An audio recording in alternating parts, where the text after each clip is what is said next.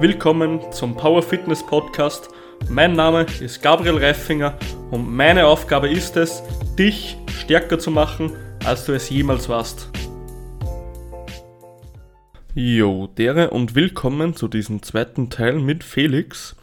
Also, wie ihr schon richtig gehört habt, ist das der zweite Teil mit ihm. Solltet ihr den ersten noch nicht gehört haben, springt einfach eine Folge zurück. So seid ihr im Thema drin und könnt natürlich alles gut nachvollziehen. Dann wünsche ich euch viel Spaß bei dieser Episode. Ja, dann generell Verletzungen. Hast du schon öfter Verletzungen gehabt? Oh, wo soll ich da anfangen? Also ich bin tatsächlich, ich bin in diesen Bereich gekommen, wo ich mich jetzt spezialisiert habe, weil ich mich erstmal um mich selber kümmern musste. Mhm. Und dann habe ich das quasi dann zu meinem Beruf gemacht. Also ich war extrem oder bin immer noch anfällig, aber jetzt habe ich es unter Kontrolle. Aber ich war extrem, extrem geplagt von Verletzungen. Ich habe früher ja Leichtathletik gemacht in meiner Jugend und hatte da schon an der Ferse einen Bruch. Mein Knie war lange verletzt, dann durch Sperrwerfen Schulter und Wirbelsäule extrem stark verletzt. Mhm. Dann habe ich ein bisschen Pause gemacht, äh, weil es einfach, äh, ja, einfach genervt hat. Und dann immer wieder Knie, dann immer mal wieder Rücken und äh, an den Rippen auch. Und ja, also extrem viel, extrem viel. Und eben meistens nicht so, ich bin vom Fahrrad gefallen und mir was gebrochen, sowas hatte ich eigentlich fast noch nie, ab und zu mal, aber nicht oft. Mhm. Ähm, sondern eher so unscheinbare, nicht greifbare Verletzungen. Und deshalb bin ich jetzt da, wo ich bin. Also weil ich mich erstmal quasi um mich selber gekümmert habe. Und dann ähm, habe ich es zum Beruf gemacht. Mega cool. Äh, du hast ja gesagt, du hattest so eigentlich nicht viele Verletzungen, dass du dir jetzt was gebrochen hast oder so. Ja. Ich habe mir tatsächlich noch nie was gebrochen. Das ist krass. Das ist Außer vielleicht krass. mal ein kleinen C so, weil das merkst du, glaube ich, nicht so. Aber es noch nie was gebrochen bis jetzt. Aber ich ja? eigentlich, ich, also so richtig große Brüche auch nicht. Ich hatte meinen Daumen gebrochen Okay. So, aber so große Brüche hatte ich eigentlich auch nicht. Hm. Nee. Ja, hier stelle ich mir auch richtig beschissen. Aber Real Talk, selbst wenn ich einen Bruch hätte, ich würde einfach ins Gym in den Gips gehen, wäre mir scheißegal. Unilateral geht schon. Und weißt du, was das Ding ist? Und da stimmen mir jetzt sicher, wenn es von meinen Athleten oder so, wenn die zuhören, von denen weiß ich es nämlich, und da stimmen mir sicher einige zu, die öfter mal so verletzt sind, ohne dass es einen offensichtlichen Grund gibt. Mhm. Manchmal, auch wenn es Quatsch ist, manchmal wünscht man sich, dass man sich einfach was gebrochen hätte, dann weiß man nämlich, was man zu tun hat. Dann weiß man, wo es herkommt. Es mhm. gibt nämlich nichts deprimierenderes, als wenn du einfach nichts machst, nichts anderes machst. Du trainierst vor dich hin, alles ist wunderbar und auf einmal hast du eine Verletzung. So, das ist so unglaublich deprimierend, weil du nicht weißt, warum, du weißt nicht, was du falsch gemacht hast. Und ähm, den Struggle, den kenne ich wirklich aus Jahren meiner Erfahrung und das da setze ich eben auch viel mit meinen Sportlern an, weil das ist einfach ein wahnsinniger Mindfuck. Und da wünscht man sich manchmal, man hätte eine offensichtliche Verletzung, weil dann weiß man, woran man ist. Also man muss nicht ewig suchen. Ja, das ist ja auch dasselbe Prinzip im Training eigentlich, weil schau dir mal die meisten, geh mal in dein, keine Ahnung, wo, wo im Bereich wohnst du? So in einer großen Stadt in der Nähe oder? Ja, ich wohne in der großen Stadt, ja. Ich wohne in Regensburg, ja. Okay. Ja, jetzt guck dir einfach mal so ein richtig 0815 Gym in Regensburg an. Geh da mal rein und sieh dir die Leute an. Die pumpen seit circa drei Jahren dieselben Gewichte. Bin, bin ich ja. 100% überzeugt, dass 60 bis 70% seit drei Jahren dieselben Gewichte bewegen, weil sie glauben, sie stehen am genetischen Dach an. Ja. Und das ist ja 100% dasselbe. Wenn sie dann erstes Mal einen Coach haben und der sagt, hey, das war aber eine RP4 oder so und du sagst, ja. das war eine 10, das ist Bullshit, mach weiter. Das ist ja eins zu eins dasselbe Prinzip, weil es gibt ja nichts, was dich mehr abfuckt, als wenn du drei Jahre für nichts trainierst. Hm, ja. Ja, und deswegen bin ich halt, wenn ich mit meinen Athleten oder wenn ich neue Sportler habe und die zu mir kommen und das erste oder einer der Hauptgründe, warum die Sportler zu mir kommen, ist oft, weil sie einfach gerne mal wieder einen Ansatzpunkt haben möchten. Mhm. Weil, weil oft verliert man sich selbst so, man probiert hier was aus und probiert da was aus, es wirkt nicht und man weiß auch gar nicht, für was man es tut, weil man ja nicht weiß, wo die Verletzung herkommt. So, und deswegen muss man auch oft einfach erstmal eine Strategie finden und einen Ansatzpunkt finden. Ähm, und wenn man sich was gebrochen hätte, wenn wir jetzt wieder bei dem Beispiel sind, dann weiß man, was man tun muss. So, dann ist es, dann ist quasi steht in 10 Milliarden Lehrbüchern, was du tun musst, ähm, wenn du einen gebrochenen Arm hattest. So, dann mhm. ist es einfach simpler Muskelaufbau wieder.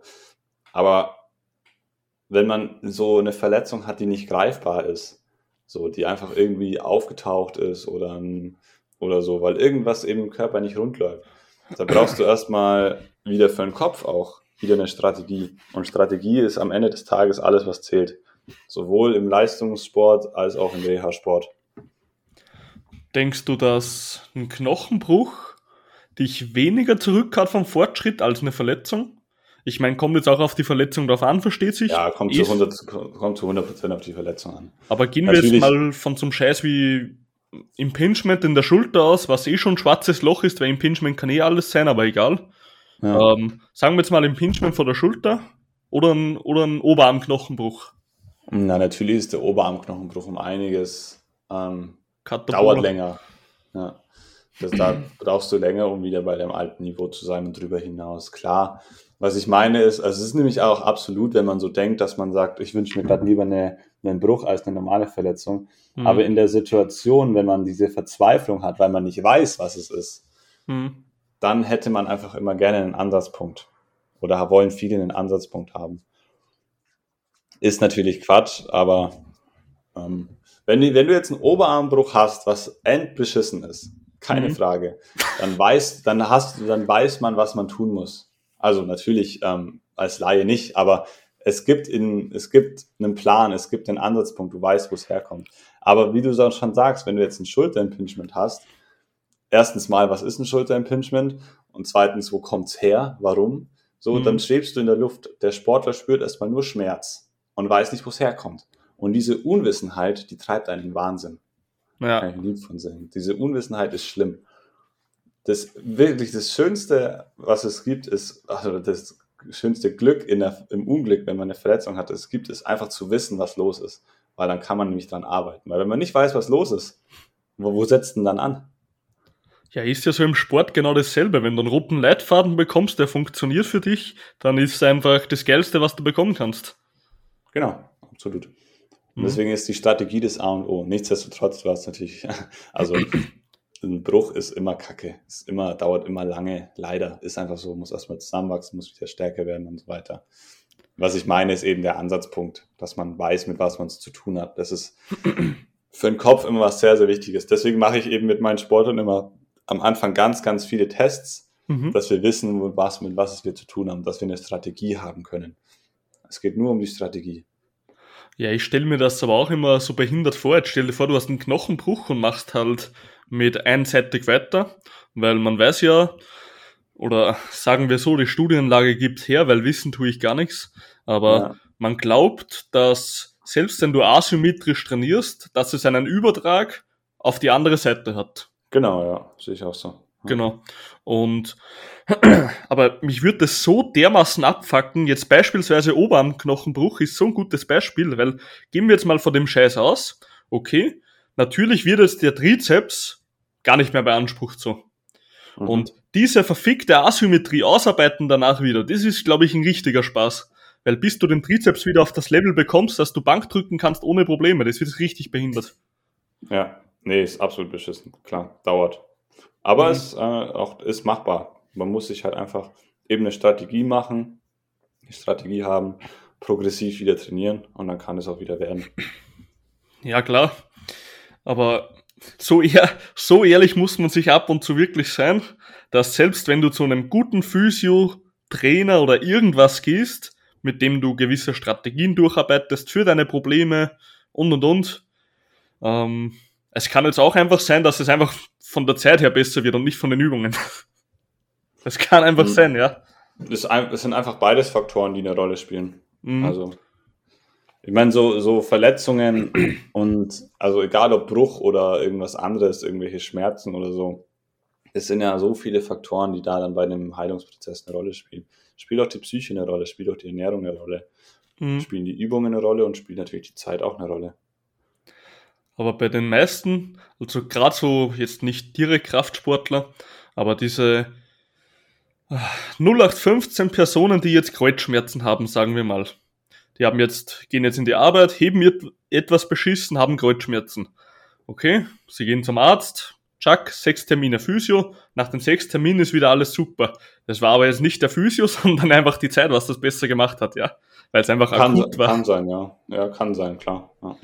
Also wenn du nach sechs Sitzungen Physio keine Kreuzschmerzen mehr hast, dann war das nicht wegen dem Physio. Ja gut, aber Kreuzschmerzen ist ein schweres Beispiel, weil Kreuzschmerzen kann ja wirklich so viele Faktoren haben. Das kann wirklich so viel sein. Also es kann der Physio gewesen sein, kann die Zeit gewesen sein, mhm. kann alles sein. Also kann auch wieder Erholung sein, einfach vielleicht war es psychisch, vielleicht war es einfach Stress und wodurch sich ein Muskeltonus entwickelt hat oder so. Wir wissen es nicht. Also Kreuzschmerzen ist ja so umfangreich. Aber klar, Zeit spielt immer eine Rolle, absolut. Mhm. Ja, ich war halt früher, ich war halt früher auch so, dass ich halt immer gedacht habe, so, du musst, also ich trainiere ja jetzt nicht nur irgendwie Leistungssportler oder so, natürlich habe ich einige, aber nicht nur, ich trainiere jetzt auch einfach Menschen, die einfach gesund bleiben wollen und stark ja. werden wollen, einfach so für den Alltag. Und Früher habe ich halt wirklich so gedacht, okay, dass man jetzt da irgendwie die Rückenschmerzen wegbringen oder die Nackenprobleme, bla bla bla. Da muss ich jetzt einen ultraspezifischen Plan machen und ich muss das ganz genau tracken und bla bla bla. Hey, Im Endeffekt kannst du dem normalen Ganzkörperplan unter Anführungszeichen geben. Natürlich schaust du dir an, was ihm fehlt und was nicht, aber dann wird das auch schon besser. Weißt du so? Na, weiß, weiß nicht. Ich weiß, kommt, da würde ich wirklich sagen, das kommt auf die, auf die Art des Schmerzes an. Also das kann wirklich so viele unterschiedliche Faktoren sein. Ähm, und es kann, du kannst auch Rückenschmerzen haben, weil, wenn wir jetzt wieder bei der Hüfte bleiben, weil wir da vorhin schon waren, weil die mhm. eine Seite von der Hüfte viel, viel zu schwach ist oder nicht richtig mitarbeitet. Und solange ich das nicht löse, kann mir die Zeit bringen, was sie will ich muss es irgendwann lösen, sonst kommen die Schmerzen wieder. So. Und das, deswegen, also ich würde einfach allgemein sagen, es kommt einfach drauf an.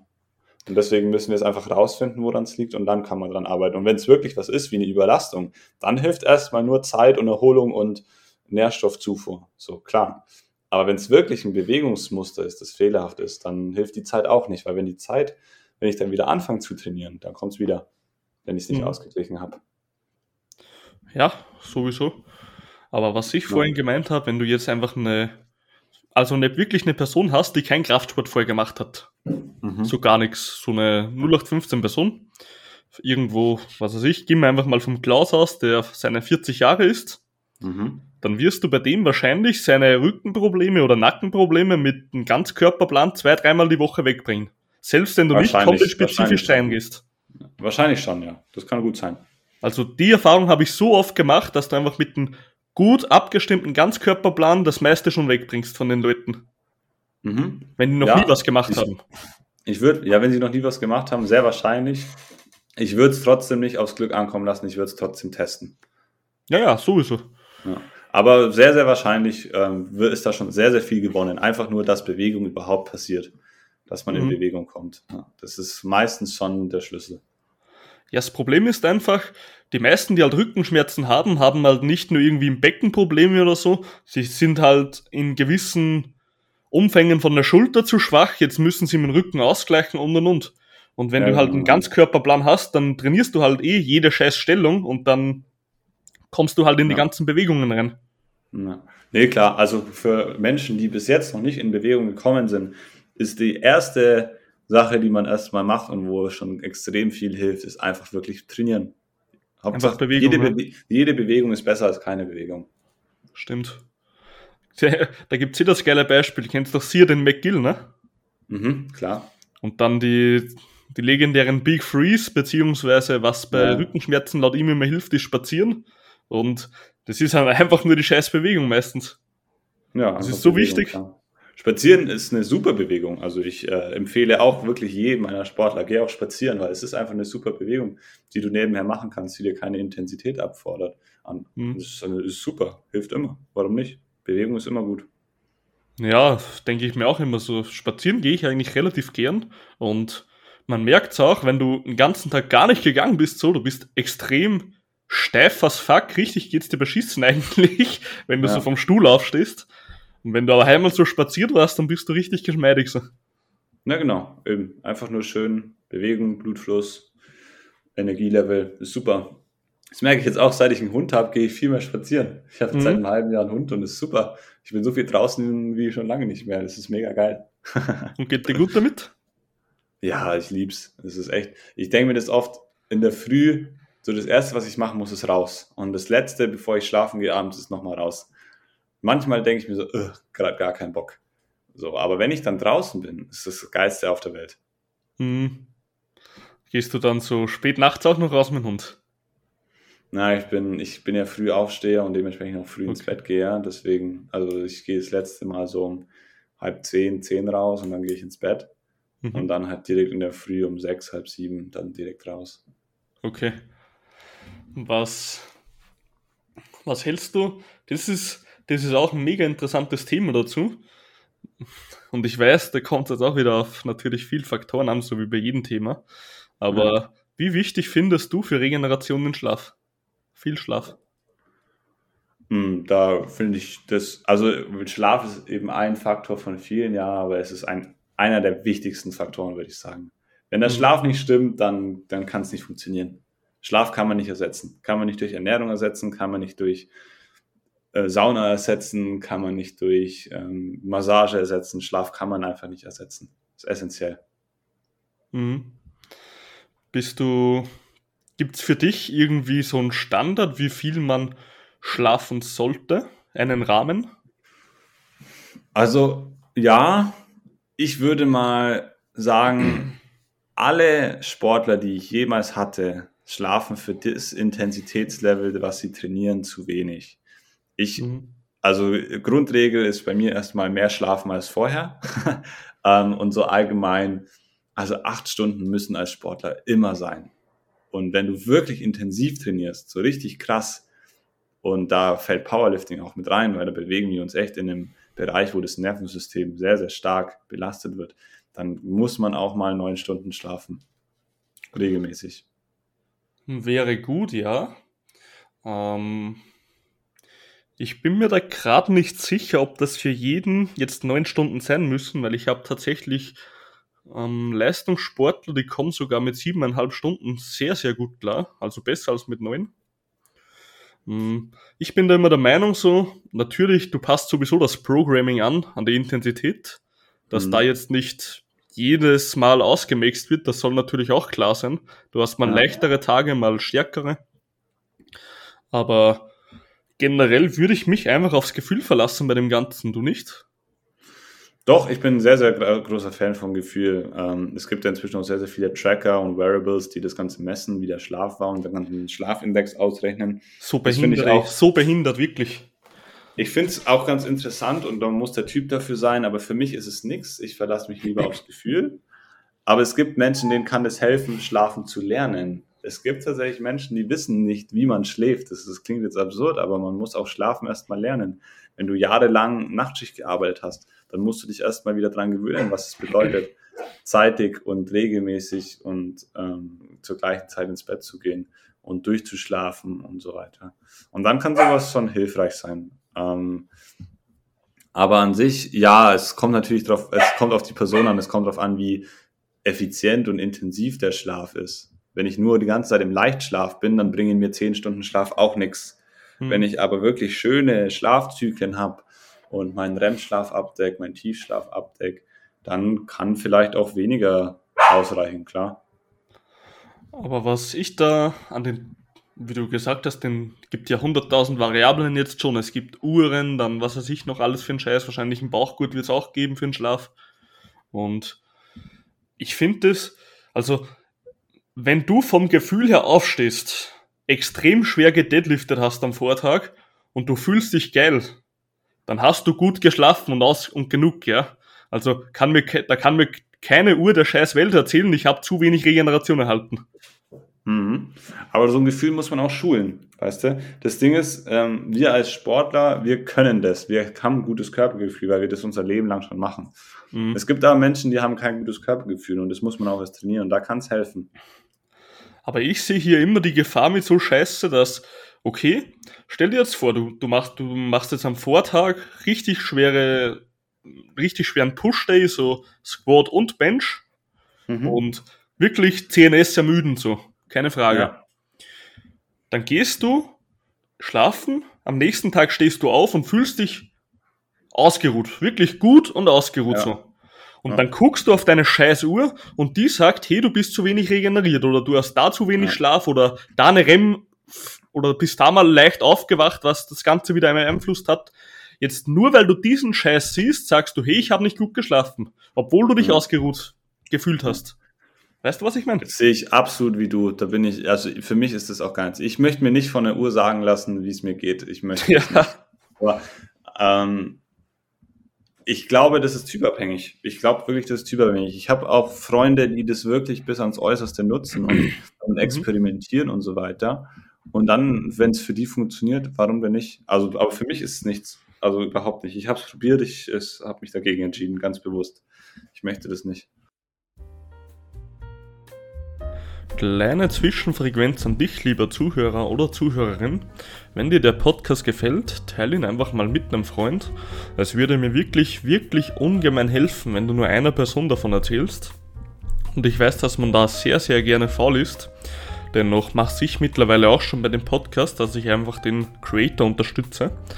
Also, wenn dir der Podcast wirklich gefällt, teile es in deiner Story, markiere mich, ich werde es ebenfalls teilen. Oder sage einfach einem Freund, hey, das ist ein cooler Podcast, hören die an. Das würde mich schon mega freuen. Es würde meinem Format ungemein helfen. Und ja, ich wünsche dir weiterhin Spaß bei dieser Folge. Das ist dasselbe wie mit diesen ganzen Schrittzählern und so, weil es immer heißt, okay, 10.000 Schritte am Tag, Optimum. So, who the fuck hat bestimmt, dass ein Mensch 10.000 Schritte machen muss, dass er good to go ist, ja? Who the fuck hat diese Regel mhm. aufgestellt? Das ist doch auch mhm. schon wieder so ein Bullshit, weißt du? Ja, andererseits, aber stimmt, gebe ich dir recht. Ich äh, orientiere mich auch nicht an Zahlen, ich messe es auch nicht. Aber manche Menschen brauchen vielleicht eine Richtlinie, dass sie so, weil wenn du jetzt zu einem Laien sagst, ja, geh mal spazieren, und dann wird die, die erste Frage ist, ja, wie viel denn? Dann sagst du, ja, so dass du dich halt gut fühlst. Aber dann hat derjenige noch kein Körpergefühl. Dann musst du ihm irgendeine Richtlinie geben. Und die Richtlinie kann sein, ja, schau mal, dass du so eine Stunde am Tag schaffst. Oder die Richtlinie kann auch sein, schau mal, dass du so 10.000 Schritte am Tag schaffst. Das ist eine, ist eine schöne Hilfestellung für manche. Bist du mehr ein Freund davon, von Schritten zu vergeben oder von Zeit? Mm, wow, das ist eine sehr schwere Frage, weil ich der Meinung bin, dass es auch nichts bringt, wenn man den ganzen Tag auf der Couch liegt und dann am Abend noch schnell seine 10.000 Schritte reinholt auf einmal. Lieber unterteile ich es am Tag so, dass ich lieber öfter und dafür eventuell kürzer. Ähm, deswegen kann man das so gar nicht so allgemein pauschalisiert sagen. Hm. Ja, ist, ist mir eigentlich wurscht. Also ob mhm. Zeit oder Schritte, hm, ja, ist mir eigentlich wurscht. Hauptsache regelmäßig. Mir ist die Regelmäßigkeit wichtiger, dass man so jede Stunde mal aufsteht und sich ein bisschen bewegt und auch Mobility macht oder mal einen kurzen Stretch macht oder ähm, zwei Liegestützen oder was auch immer. So, mir ist es wichtiger, dass man sich auf den Tag aufteilt, als mhm. ähm, die Zahl an sich, die man dann irgendwie auch auf einmal wegballern kann. Okay. Ja, ich, also mein Grundsatz generell vom Training, von alles. Das unterscheidet sich so ein bisschen von den anderen Leistungscoaches, die immer sagen, mehr, mehr, mehr. Ähm, bei mir muss der Trainingsprozess in den Alltag gehen und nicht der Alltag in den Trainingsprozess. Ist mir 100% wichtig, weil, okay, ich kann dich jetzt ein Jahr pushen, pushen, pushen, alles optimal vorgeben, du hältst es ein. So, nach einem Jahr hast du keinen Bock mehr auf den Sport. Seien wir ehrlich. Mhm. Und für mich musst du einfach etwas einhalten können, das easy to go ist. Und da bin ich kein Fan von Schritten, weil bei Schritten, du kannst verschiedene Routen gehen, okay. Du kannst immer die gleiche Route gehen, du kannst mal schneller, mal langsamer gehen, du kannst mal kurz stehen bleiben irgendwo, aufs Handy gucken oder so. Die Zeit kannst du einfach schlechter einplanen, weißt du, was ich meine? Bei Schritten. Mhm, ja. Und wenn ich sage, okay, halbe Stunde zwischen 14 und 14.30 Uhr, machst du halbe Stunde Walking draußen, dann kann er sich das in seinen Alltag wirklich einplanen. Bei Schritten ist das Ganze schon schwieriger. Mhm. Ja, ist doch eine coole Methode, ja klar, wenn das so funktioniert. Ist genau. Doch, ist, doch, ist, ja, ist, ja, mega geil. Ähm, ja, ich sehe das schon auch so wie du. Man kann ja jetzt nicht seinen ganzen Alltag umkrempeln, so man muss ja immer noch arbeiten, die meisten. Ähm, ich meine, da bin ich ja selbstständig in einer Luxusposition, ich kann mir das einplanen, wie ich will. Ähm, aber viele aber sind wir ehrlich, oder? Weil Selbstständiger machst du mehr Stunden, als du angestellt machst. Alles, alles, in, alles in allem mache ich ganz bestimmt mehr Stunden, aber ich kann sie mir einteilen, wann ich will. Das stimmt, ja. ja. Aber wenn ich jetzt Angestellter bin und am Fließband stehen muss, dann kann ich nicht einfach kurz sagen, ja, pff, jetzt habe ich gerade Lust auf Mobility, jetzt mache ich Mobility. Geht natürlich nicht. Dann muss man die beste Variante finden, wie in diesen Alltag passt. Das stimmt natürlich. Ja, aber ich bin schon auch der Meinung, man darf auch immer mal ein bisschen sich herausfordern. Also selbst jemand, der irgendwie acht Stunden im Büro sitzt und sagt, ja, ich muss da sein, auch der schafft es mal fünf Minuten auf die, äh, an die frische Luft zu gehen eventuell. Man darf sich schon noch ein bisschen fordern und nicht einfach nur sagen, ja, geht nicht, schaffe ich nicht. das funktioniert mhm. auch nicht. Ja, ich glaube, das kommt immer auch ein bisschen auf den Arbeitgeber an, so. Klar, ja wenn du jetzt so ein richtiges Arschloch oder so hast, wenn der sieht, dass du mal kurz draußen stehst oder so, der gleich sagt, was soll der Bullshit, geh wieder an den Arbeitsplatz, mhm. dann hast du auch aber, Pech. Aber zum Beispiel eine Mittagspause hat jeder. Und ich würde mal behaupten, dass 90 Prozent aller Arbeitnehmer, die im Büro sitzen, dann auch in der Mittagspause wieder am Tisch sitzen. Das stimmt, ja. Und das kann man schon ähm, steuern, was man in der Mittagspause macht. Aber hier, hier ist, glaube ich, auch schwierig, also natürlich, wenn wir jetzt von uns ausgehen, uns wäre, Felix, stell dir vor, du wirst, du bist jetzt noch angestellt so mhm. und du hast jetzt Mittagspause und du bist jetzt genau wie jetzt so voll drin in dem Ganzen. Dir wäre das scheißegal, du gehst einfach raus. Aber für ja. 0815 Menschen, der jetzt schon zehn Jahre in seinem Betrieb ist, sagen wir mal, der sitzt bei seinen Mitarbeitern, das macht er schon zehn Jahre und wenn er jetzt rausgeht, dann ist das sozial halt irgendwie, könnte es ausgrenzend sein und das ich ist halt einfach schwierig, ja. Verstehe ich zu 10.000 Prozent, aber deswegen sage ich, es ist eine Challenge, es ist eine Herausforderung, die da, der darf man sich eventuell auch mal stellen. Muss ja nicht jeden Tag sein, muss ja nicht die ganze Mittagspause sein. So, man findet ja eine Lösung, eine ganz individuelle Lösung. Aber jetzt sag mal, schau mal, du hast eine Stunde Mittagspause, sagen jetzt einfach mal so. Mhm. Ähm, dann brauchst du, dann kannst du 45 Minuten davon mit deinen Arbeitskollegen am Tisch sitzen und dann gehst du halt noch eine Viertelstunde raus als Idee. Oder du fängst mit fünf Minuten an. Das reicht ja schon. Fünf Minuten von 60 Minuten ist nichts. Und ich glaube nicht, dass da der soziale Kontakt flöten geht. Aber wie gesagt, da muss man eine individuelle Lösung finden. Da muss man mit den Athleten, mit den Sportlern reden, was es für Lösungen gibt. Für manche funktioniert es, für manche nicht. Ähm, und dann muss man einfach schauen, was in den Arbeitsalltag reinpasst oder in den allgemeinen Alltag reinpasst. Und dann findet man eventuell schon eine Lösung. Genau, also wenn zwei Bier in die Mittagspause passen, passen auch zwei Minuten draußen in die Mittagspause, sage ich. genau, das ist gut, ja, stimmt. nee, optimal, ja. Also das, was du gesagt hast, das Rausgehen, wirklich gut.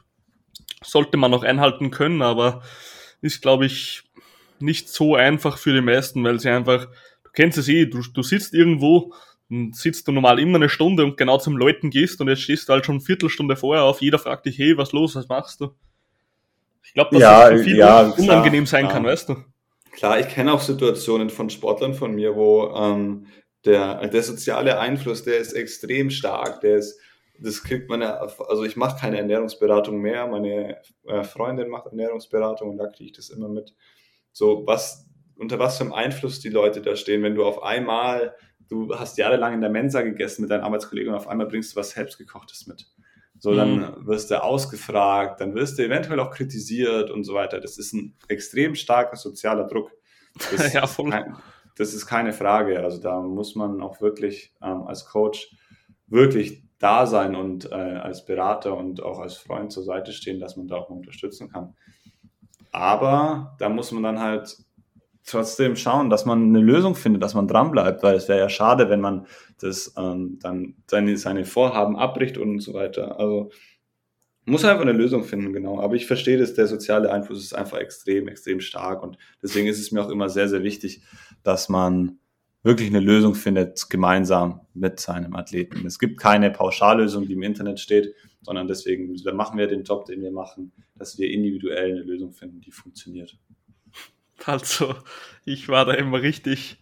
Also, ich, ich bin Gott sei Dank schon immer so ein richtig ehrgeiziger Sportler gewesen, dem so alles scheißegal war, was andere sagen. Aber wie ich so bei mir in der Arbeit, wenn ich da so immer Nudeln mitgenommen habe früher, ne? Mhm. Ich hatte so jeden Tag, ich koche mir halt immer vor, auch jetzt noch.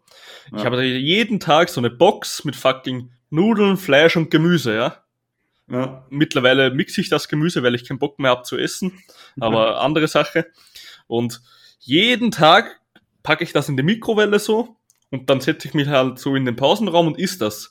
Und jeden Tag bekomme ich also behinderte Sprüche schon, dass ich wieder Nudeln fresse, weißt du? Ja.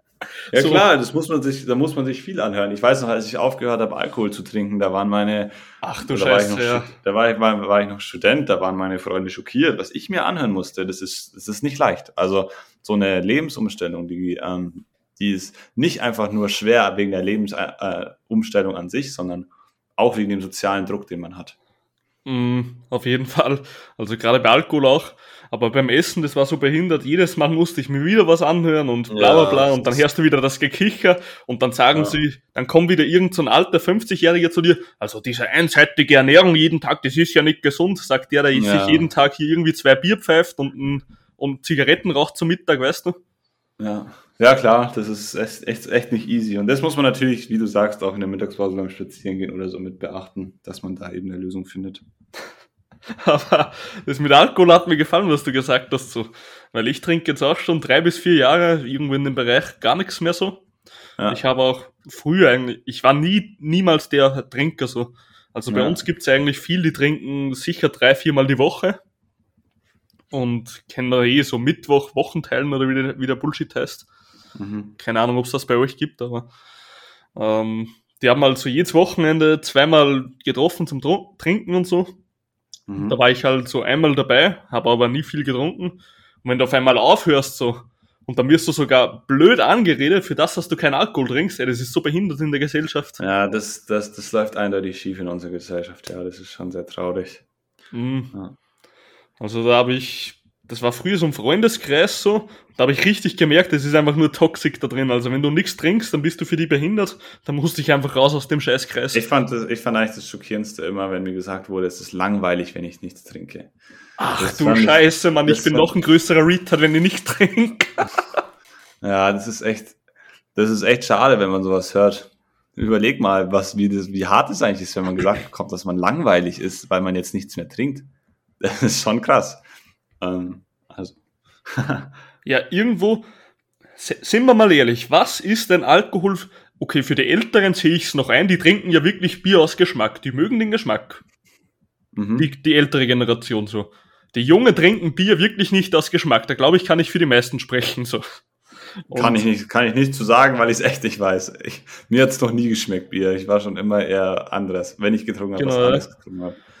Aber jetzt mal ehrlich, für was ist denn warum trinken die meisten Jungen Alkohol, wenn sie irgendwo in die Disco oder so gehen? Sie wollen Hemmungen überwinden.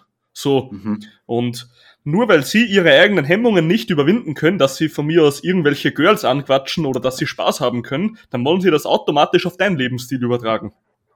Ja, nur weil sie das nicht könnten, weißt du. Interessante Theorie, ja. Nee, das ist so. Alkohol ist ja für die meisten nur dazu da, dass sie Ängste überwinden. Ja. Beim, beim Fortgehen ja, kann jetzt. Gut sein, ja. Kann gut sein, ja. Genau. Ich habe da wirklich wenig, wenig, ich habe da wirklich wenig Erfahrung mit, weil ich mich da wenig mit befasse. Ich war auch nämlich auch nie so wirklich ein Trinker. war nie so mein Ding. Herr Gott sei Dank bringt dich eh nicht weiter im Leben. Nee, ich glaube auch nicht. Also ich bereue es jetzt nicht, dass ich jetzt nichts trinke. Ja, auf jeden Fall. Also ich, das soll jetzt überhaupt nicht blöd wirken auf jemand, der trinkt. Ich habe ab, absolut gar nichts gegen jemand, der trinkt so. Aber ja, fuck mich halt nicht ab, wenn ich was, wenn ich nichts trinke. Ja, aber das ist ja allgemein bei jedem Thema so. Jeder soll sein eigenes Ding machen und dann und einfach respektvoll miteinander umgehen, egal was der andere macht. Jeder hat ja seine eigene Lebensansicht. Ich habe auch viele Freunde, die Alkohol trinken. Ist auch in Ordnung. Sollen wir machen, was er will. Ist mir beeinflusst ja mein Leben nicht. Also kann ja jeder machen, was er will. Ja, klar, man. Ich habe auch ein paar Freunde, so die trinken und ich habe da kein Problem mit, weil die einfach, genau, ja. die sind so ja. cool, weißt du, so sagen, hey, trinkst nix, alles cool. Und dann sagen die meisten sogar, habe ich einen Autofahrer, noch geiler so. Und ja. Ja, genau, so, so ist doch eigentlich. Ja, cool. eben, eben. Aber wenn du halt so dauerhaft Abfuck bekommst, weil du etwas machst, ja, was eigentlich sogar gut wäre, das ist behindert ja. bei uns. Ja, das ist nicht gut. das ist nicht gut in unserer Gesellschaft. Okay, Felix. Yes. Wir haben heute, glaube ich, sehr gut über gewisse Verletzungen gesprochen, yes. was auch die Unterschiede zwischen verschiedenen Verletzungen sind, wie zum Beispiel Knochenbruch und chronischer Verletzung, die du halt über die Zeit aufbaust. Ja. Beziehungsweise haben wir über das Kompensieren gesprochen und Rehabilitation. Ja. Und ich glaube, wir haben da echt Input heute geliefert, oder was sagst du dazu? Ja, sehr, auf jeden Fall. Wir haben echt ein bisschen breites Spektrum abgegriffen. War cool. War auf jeden Fall geil. Hattest du schon mal einen Podcast-Besuch? Ja, schon. Ähm, noch nicht allzu viele, aber schon, ja. Hast du einen eigenen? Nee, eigenen habe ich nicht. Nee. Ich habe, ähm, also ich hab, bin auch Mitgründer von Motus. Das ist eine ähm, Online-Akademie, E-Learning-Plattform für Sportler und Athleten und Coaches. Und da haben wir einen Bereich, der nennt sich Experten-Talk. Und da interviewen wir ab und zu mal andere Personen. Das ist so der einzige, die einzige Form von Podcast, wo ich der Interviewer bin, die ich habe, aber nichts ähm, irgendwie im äh, Podcast, Spotify, Apple oder was weiß ich, habe ich nicht. Nee. Okay, interviewst du da einfach, sage ich mal, Sportler oder Coaches oder? Genau, Sportler, Coaches, Ärzte, Heilpraktiker, alles Mögliche. So, also wir sind noch relativ jung. Ah, da kommt cool. noch alles. Ähm, und ja, wird sich zeigen. Aber der Plan ist ein wirklich schönes, breites Spektrum aufzubauen. Ja, mega geil. Dann, wenn du mal einen Gast brauchst, Felix, bin ich auch jederzeit für dich da, für deine Zeit.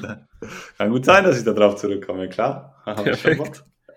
Dann, wie heißt die Seite nochmal, falls es irgendjemand von dem Podcast interessiert? Motus Lab heißt es. Also Motus und LAB, wie das Labor quasi. Genau. Okay. Findet man auf Instagram relativ easy, genau. Oder halt über meine Instagram-Seite dann. Perfekt, also einfach Felix Stahl auf Instagram eingeben, Coach Felix Stahl, glaube ich, heißt du, gell? Genau, Coach Felix Stahl bin ich. Perfekt. Und dann findet ihr sofort diese Website und könnt mal ein bisschen reinschnuppern. Yes, so ist es. Felix, ich hätte jetzt zum Abschluss noch drei Fragen an dich, wenn das in Ordnung wäre. Klar. Bitte mal. Dann wäre die erste Frage an dich, wenn du nur noch eine Sachen, Sache essen dürftest, was wäre das? Und hier geht es wirklich rein um den Geschmack. Sushi. Sushi? Ja. Lachs muss ich gar nicht überlegen. ja, wenn du es ganz spezifisch haben willst, dann Lachs, ja. Tatsächlich. Ja, haben wir auch gleich. Absolutes Lieblingsessen. Carbs, Eiweiß, geiles Produkt, ja, oder? Eben, ist eh geil, ja. Aber tatsächlich, auch wenn es nur um den Geschmack geht, würde ich auch trotzdem das wählen. Sehr gut. Dann, was in deiner Lifter-Karriere war ein riesiger Gamechanger? Und wir sprechen oh. nicht davon, dass du dir einen Coach gesucht hast, weil ich bin mir sicher, du hattest schon mal einen oder hast sogar einen. Ich habe ich hab auch einen, ja. Genau. Einen, ja. Und das ist sowieso immer der fucking größte Gamechanger für jeden, aber lass mal das einfach mal aus. Mm. Das Umfeld. Wenn man das richtige Trainingsumfeld hat, das war, oder als ich mein richtiges Trainingsumfeld gefunden habe, war es für mich der krasseste Gamechanger. Dran zu bleiben, Motivation, Atmosphäre. Mhm. Sehr gut. Und letzte Frage: Welchen Tipp neben Such einen Coach würdest du einem Anfänger geben? ähm, such dir die Sportart, die du liebst und bleib einfach dran. Sehr gut. Nichts zum hinzuzufügen. Genau, ja, so ist es. Sehr geil. Ja, Felix, hat mich mega gefreut, dass du dir heute die Zeit für uns alle genommen hast, auch die Zuhörer und Zuhörerinnen. Sehr, sehr gerne. War super cool, hat mich gefreut. Also ich habe wirklich was lernen dürfen von dir. Gerade das mit der Innenrotation fürs Bankdrücken könnte mir vielleicht den Arsch retten. Sag mir Bescheid, ja. Ja, Mann, da gebe ich dir Bescheid so. Ja. Und wie gesagt, falls du Leute brauchst für deine Interviews, ey, ich nehme mir auch gern Zeit für dich. Gerne, ja, cool. Das Sehr ist super. Gut. Und ich durfte heute eine Menge von dir lernen, also danke dafür. Gerne. Mich gefreut. Dann hast du noch irgendeine letzte Message an die Zuhörer oder Zuhörerinnen? Oder uh, möchtest du wen grüßen? ähm, nee, ich glaube, wir haben alles wirklich gesagt und jetzt der, die letzte Frage, die du mir gestellt hast, war im Prinzip alles, was ich, wären meine letzte Schlussworte eh gewesen. Passt ganz gut. Lassen wir es dabei. ist nichts hinzuzufügen. Perfekt. Also Grüße gehen raus an Mama und Papa Stahl, die den Podcast nicht hören werden. Doch, ich schick's ihnen mal. Ich weiß nicht, ob sie es ganz durchhören werden, aber ich schick's ihnen mal. Für für die beiden ist es vielleicht ähm, zu viel Fachchinesisch. Aber ich schicke es Ihnen trotzdem mal. Wenn ihr es bis hierhin gehört habt, Mama und Papa, liebe Grüße an euch. Perfekt. Ja, ich werde wahrscheinlich den Podcast auf zwei Teile aufteilen, weil dreiviertel Stunde ist angenehmer zum Hören als eineinhalb, sage ich mal. Ja, okay. Aber ja, ist okay. Auf jeden Fall, gell, also. Okay, dann bedanke ich mich auf jeden Fall an jeden Zuhörer und Zuhörerin, die es bis hierher geschafft hat, zum Teil 2. Und ich freue mich, euch nächsten Sonntag wieder dabei zu haben. Gut, dann bedanke ich mich fürs Zuhören und dere. Tschüssi.